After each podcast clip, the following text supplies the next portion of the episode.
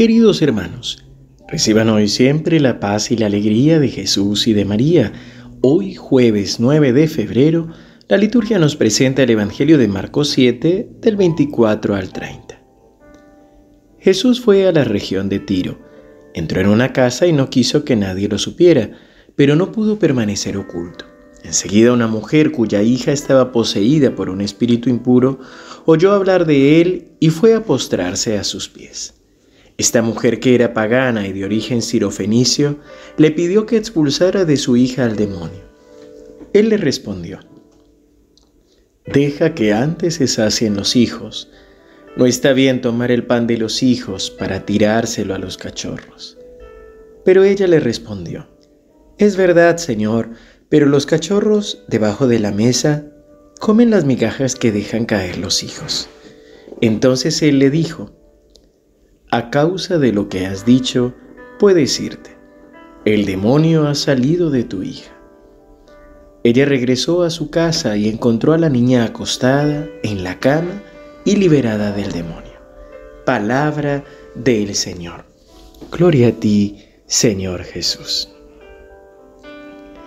Queridos hermanos, el Evangelio de hoy nos pone de manifiesto de frente con esta realidad que a veces no llegamos a comprender. Venimos durante la semana escuchando cómo Jesús nos habla que lo más importante no es lo exterior, sino lo que hay en el corazón del hombre. Como a veces purificar solo lo exterior no necesariamente acompaña al corazón. Y hoy encontramos a Jesús que le realiza le concede este exorcismo a una mujer pagana en una región pagana, la región de Tiro. Y sobre todo que Jesús le habla a esta mujer de esta realidad de los que están adentro y los que están afuera. Creo que casi siempre nosotros, humanamente hablando, nos gusta hacer estas divisiones, ¿no? En Argentina se hablaría de la grieta los que están adentro, los que están afuera. Dentro de la iglesia decimos los tradicionalistas o los lazos, o empezamos a hacer estas diferencias. Y aquí el mismo Jesús mm, le dice a esta mujer que no está bien dar a los perros la comida de los hijos. Mm, esta mujer podría haberse sentido ofendida, pero ella realmente persevera. Ella realmente le habla al Señor y es lo que el Señor también está buscando. Muchas veces nosotros creo que nos comparamos con los demás y a veces decimos, pero yo voy a misa, yo creo en el Señor y a veces hay personas que parece que les va mejor o que tienen más bendiciones que yo, como que solamente rezan y el Señor les concede. Lo primero es, hermanos, no nos comparemos, porque cada uno de nosotros somos distintos y somos únicos ante los ojos del Señor. Pero sí tengamos presente que esta mujer, aunque era pagana, aunque vivía en un lugar que no era judío, realmente confiaba en Jesús, en el poder de Dios y en que se lo iba a conceder. Es decir, esta fe firme es la que hace que pueda realmente Jesús obrar este milagro. Tanto que esta mujer no, no, no se va, no se enoja por lo que Jesús le responde, sino que todo lo contrario, tiene esta docilidad del Espíritu Santo para poder decir, incluso los cachorros debajo de la mesa comen las migajas que dejan caer los hijos. son estas palabras las que le permiten a Jesús hacer este milagro, esta liberación. Muchas veces los de afuera pueden llegar a tener una fe mucho más firme que nosotros que estamos adentro.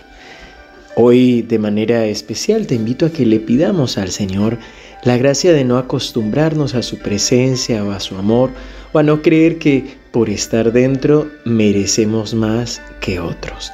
Pidámosle al Señor, al Espíritu Santo más bien, un corazón firme, una fe firme, una fe realmente arraigada en el amor y en la gracia del Señor para poder vivir sus maravillas y su gloria.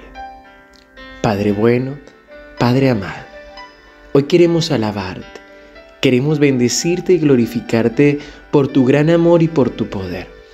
Gracias Señor porque tú obras maravillas en nosotros y a través de nosotros.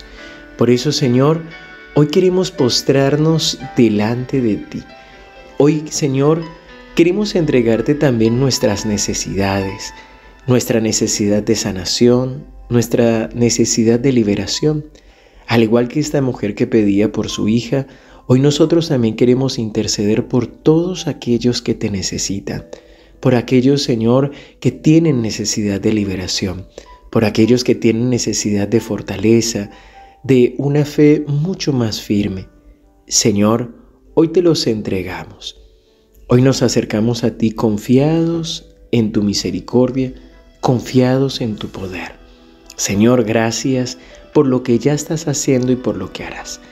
Gracias, Señor, por tu amor. Gracias, Señor, por tu misericordia. Y gracias por liberarnos y sanarnos. En el nombre del Padre, y del Hijo, y del Espíritu Santo. Amén. Queridos hermanos, nos seguimos encomendando a sus oraciones. Recuerden que nuestros hermanos consagrados y algunos laicos mensajeros de la paz se encuentran de misión en la localidad de Carmen de Areco, más específicamente en la capilla de Nuestra Señora de Lourdes. Hoy van a tener las visitas a las casas y a la tarde los encuentros con jóvenes, con niños y también la, el Santo Rosario a las 18.30 y Eucaristía a las 19 y Misa de Bendición Familiar. Todo presencial.